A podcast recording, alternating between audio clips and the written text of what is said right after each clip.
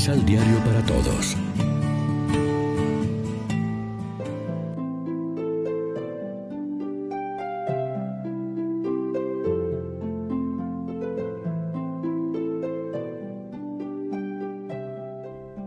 Primera lectura.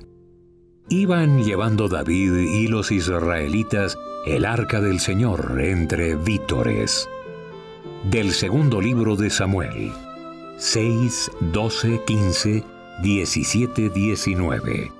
En aquellos días fue David y llevó el arca de Dios desde la casa de Obededón a la ciudad de David, haciendo fiesta cuando los portadores del arca del Señor avanzaron seis pasos, sacrificó un toro y un ternero cebado. E iba danzando ante el Señor con todo entusiasmo, vestido solo con un roquete de lino. Así iban llevando David y los israelitas el arca del Señor, entre vítores y el sonido de las trompetas.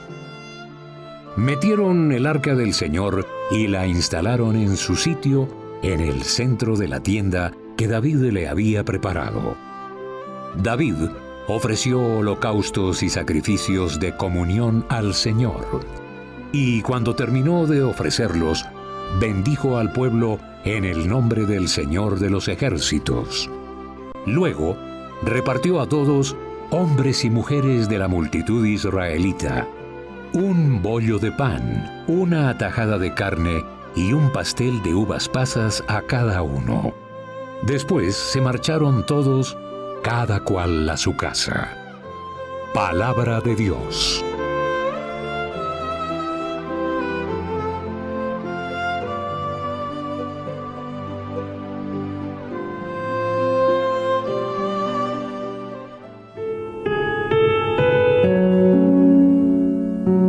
Salmo responsorial.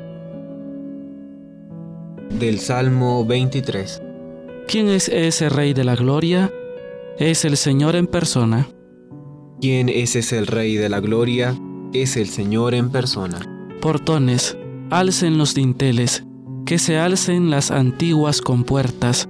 Va a entrar el Rey de la Gloria. ¿Quién es ese Rey de la Gloria? Es el Señor en persona. ¿Quién es ese Rey de la Gloria? El Señor, héroe valeroso, el Señor, héroe de la guerra. ¿Quién es ese Rey de la Gloria? Es el Señor en persona. Portones, alcen los dinteles, que se alcen las antiguas compuertas. Va a entrar el Rey de la Gloria. ¿Quién es ese Rey de la Gloria? Es el Señor en persona. ¿Quién es ese Rey de la Gloria?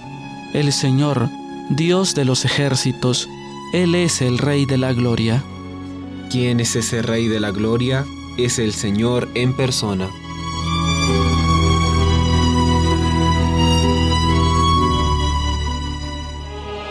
Proclamación del Santo Evangelio de nuestro Señor Jesucristo, según San Marcos. Entonces llegaron su madre y sus hermanos se quedaron afuera y lo mandaron a llamar.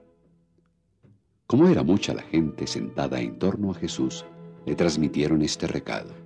Oye, tu madre, tus hermanos y tus hermanas están afuera y preguntan por ti. Él les contestó. ¿Quién es mi madre y quiénes son mis hermanos? Y mirando a los que estaban sentados en torno a él, dijo, Aquí están mi madre y mis hermanos. Porque todo el que hace la voluntad de Dios, ese es mi hermano, mi hermana y mi madre. Lección Divina Amigos y amigas, ¿qué tal? Hoy es martes 28 de enero. La iglesia se viste de blanco para celebrar la memoria de Santo Tomás de Aquino presbítero y doctor de la iglesia, y como siempre a esta hora nos alimentamos con el pan de la palabra. David es hábil político, además de persona creyente. Ayer vimos que conquistó Jerusalén y estableció allí la capital de su reino. Ahora da un paso adelante. la hace también capital religiosa.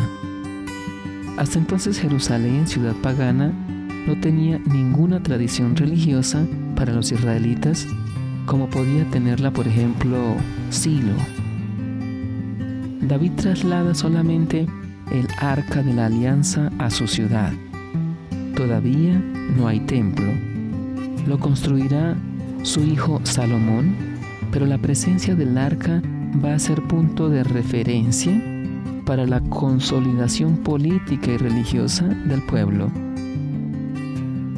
A pesar de que Dios está presente en todas partes y podemos rezarle también fuera de nuestras iglesias, necesitamos lugares de oración que nos ayuden también psicológicamente en nuestros momentos de culto y de reunión ante Dios. Aunque en todo momento de nuestra vida podamos establecer contacto con Dios, la iglesia o la capilla como lugar de reunión y de celebración nos favorece en nuestro encuentro con Él. El altar en el que somos invitados a celebrar el memorial de Cristo y participar en su cuerpo y sangre, el lugar de la palabra desde el que se nos proclama la lectura bíblica y luego el sagrario donde se reserva el pan eucarístico sobre todo para los enfermos, son para nosotros con mucha más razón que el arca para los israelitas, gozosos puntos de referencia que nos recuerdan la continua presencia de Cristo Jesús en nuestra vida. Acaba el capítulo tercero de Marcos con este breve episodio que tiene como protagonistas, esta vez en un contexto diferente del anterior, a sus familiares. Los hermanos en el lenguaje hebreo son también los primos y tíos y demás familiares. Esta vez sí se dice que estaba su madre. Las palabras de Jesús que parecen como una respuesta a las dificultades de sus familiares que leíamos antes de ayer nos suenan algo duras, pero ciertamente no desautorizan a su madre ni a sus parientes. Lo que hace es aprovechar la ocasión para decir cuál es su visión de la nueva comunidad que se está reuniendo en torno a él. La nueva familia no va a tener como valores determinantes ni los lazos de sangre ni los de la raza. No serán tanto los descendientes raciales de Abraham, sino los que imitan su fe. El que cumple la voluntad de Dios, ese es mi hermano, mi hermana y mi madre. Reflexionemos. Nos sentimos orgullosos de ser familia de Dios y defendemos nuestra pertenencia a ella, procurando cumplir en todo la voluntad de Dios. Oremos juntos.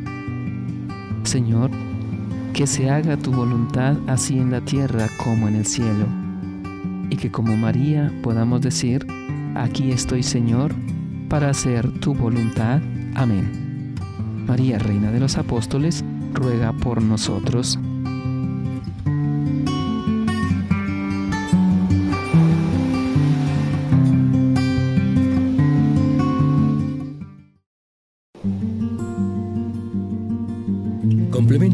Pasos de la Alexio Divina adquiriendo el emisal Pan de la Palabra en Librería San Pablo o distribuidores. Más información www.sanpablo.co Pan de la Palabra. Vive la reflexión.